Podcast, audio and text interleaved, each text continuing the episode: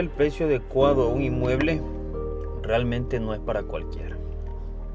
Y eso es lo que quiero platicarte el día de hoy en este episodio, basado a pues algunas experiencias que obviamente se han tenido, este, en el cual a veces el, el dueño propietario del inmueble viene, algunos vienen e imponen un precio y algunos sí vienen a pedir una orientación sobre el precio adecuado.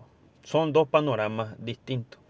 Por lo general, las personas que vienen a imponer el precio, pues obviamente no, no, no vienen a pedir una opinión, simple y sencillamente vienen a que le ayudes este, a vender su propiedad, en la cual ya ellos traen un precio definido. Y en ocasiones ya traen un avalúo. Pero déjame comentarte que hay dos tipos de enfoque. Y a veces, por ejemplo, lo que son las unidades de evaluación deben de hacer ciertas preguntas a, a, los, a las personas que requieren un avalúo. Principalmente para qué lo quieren. Y darle una orientación correcta. Aunque cada quien se va especializando en lo que es fuerte. Los evaluadores se especializan obviamente a evaluar la parte de la inversión de una propiedad inmobiliaria y por ejemplo un asesor lo ve de manera distinta. Muy aparte de tener ese enfoque de evaluación, también uno tiene que ver lo que es la parte del enfoque del mercado.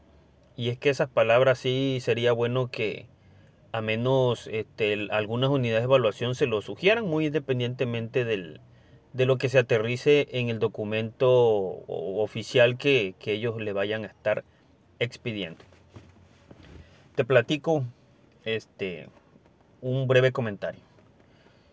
Eh, un cliente viene, solicita una cita de manera personal y este, se, se le atendió. Ya una vez haber pasado el primer filtro, en el cual el primer filtro es de que la propiedad se revisa con base a documentación. Porque las personas que piden una opinión de valor y no cumplen con con, las propiedades, con documentación, pues se les hace saber que realmente no cumple con todos los requisitos para que esa propiedad sea vendida. Por eso es muy importante preguntarle para qué ocupa usted un precio de, de evaluación o un precio de venta. Y a veces dicen, no, pues mire, lo que pasa es que quiero poner en venta. Ok, entonces comencemos por lo primero, los papeles. Se hace el primer filtro, se revisan papeles, y los papeles están correctos, vamos al siguiente punto. Si los papeles no están correctos, ¿sabe qué? Lamentablemente que independientemente de que se le dé un precio sugerido por su propiedad, usted no la podrá vender por estas razones. Entonces hay que tomar cartas en el asunto y atender primero lo que es primero. Entonces este, llega, llega una, una familia numerosa y pide a vender una propiedad. Esa propiedad tenía muchos factores yo siempre pregunto, este, ¿tiene usted algún precio? ¿Ya le puso precio? ¿Ya le sugirieron? Este, el caso es que el cliente a mí me arroje un precio en mente. ¿Cuál es ese precio que él fuera feliz con ese precio que tiene en su cabeza? Entonces a su vez me dice, no, pues yo quiero tal cantidad. Era el doble de lo que yo había calculado físicamente. Muchos factores este, muchas carencias. Y no olvidemos que las personas que buscan van a buscar lo más conveniente para ellos, no para ti. Y cuando tú vayas a colocar un precio, enfócate en lo que las personas se van a topar para poder destacar la propiedad tuya. Y a veces no lo hacen así.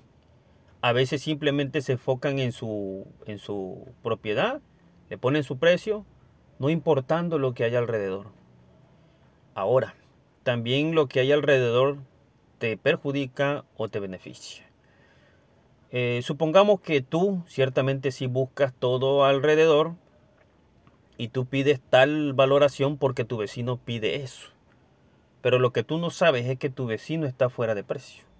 Y porque tu vecino pide eso, que el cual ya lleva tres años vendiendo y no lo ha vendido, pero tú vas a pedir lo mismo que él. Eso también es un factor error. Pedir lo que pide el vecino. No. Realmente esto tiene que llevar muchos puntos.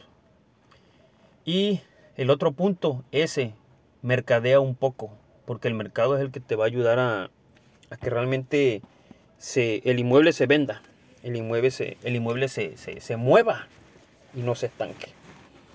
Entonces me estaban pidiendo el doble.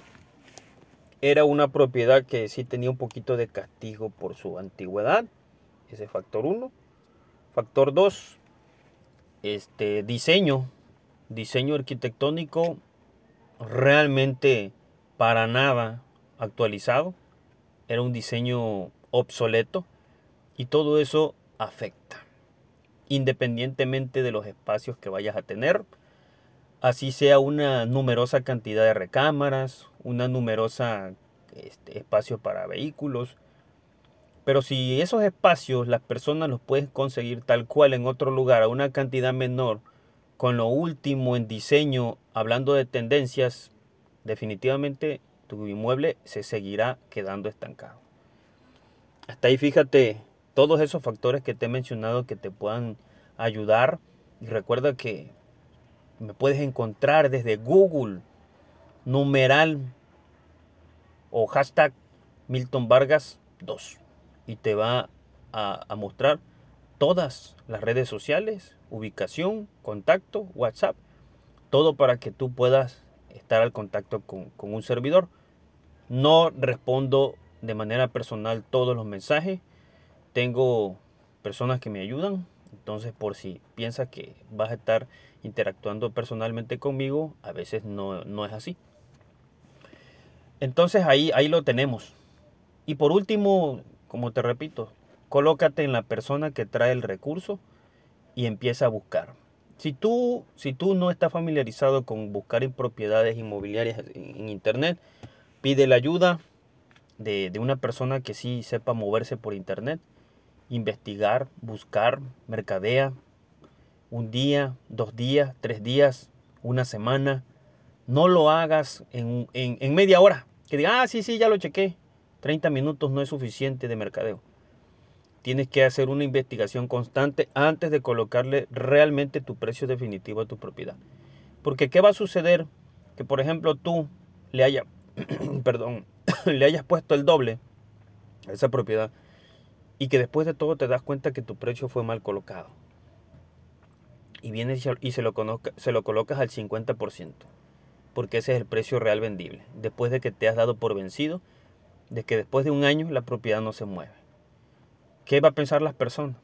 Las personas van a pensar que algo tiene, este, eh, lo manejas como remate. ¿Por qué razón sucedió esa situación? Entonces lo mejor es que investigues bien, y comiences con lo correcto desde el principio. Yo estoy para dar sugerencias independientemente que a las personas no les guste, porque a algunos no les gusta. Cuando creen que su propiedad tiene un valor alto. En otra ocasión me tocó que la persona pedía lo necesario para poder salir de, de deudas. Entonces yo le pregunté, ¿ya tiene usted un precio? Sí, sí tengo un precio y ellos decían que era su precio ese porque tenían una deuda que saldar y, con, e, y que con esa cantidad mínima es que podían salir de apuros. También una mala práctica.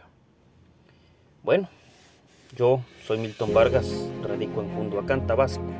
Y en este espacio agregamos valor, concientizamos y ayudamos a las personas en temas relacionados al sector inmobiliario.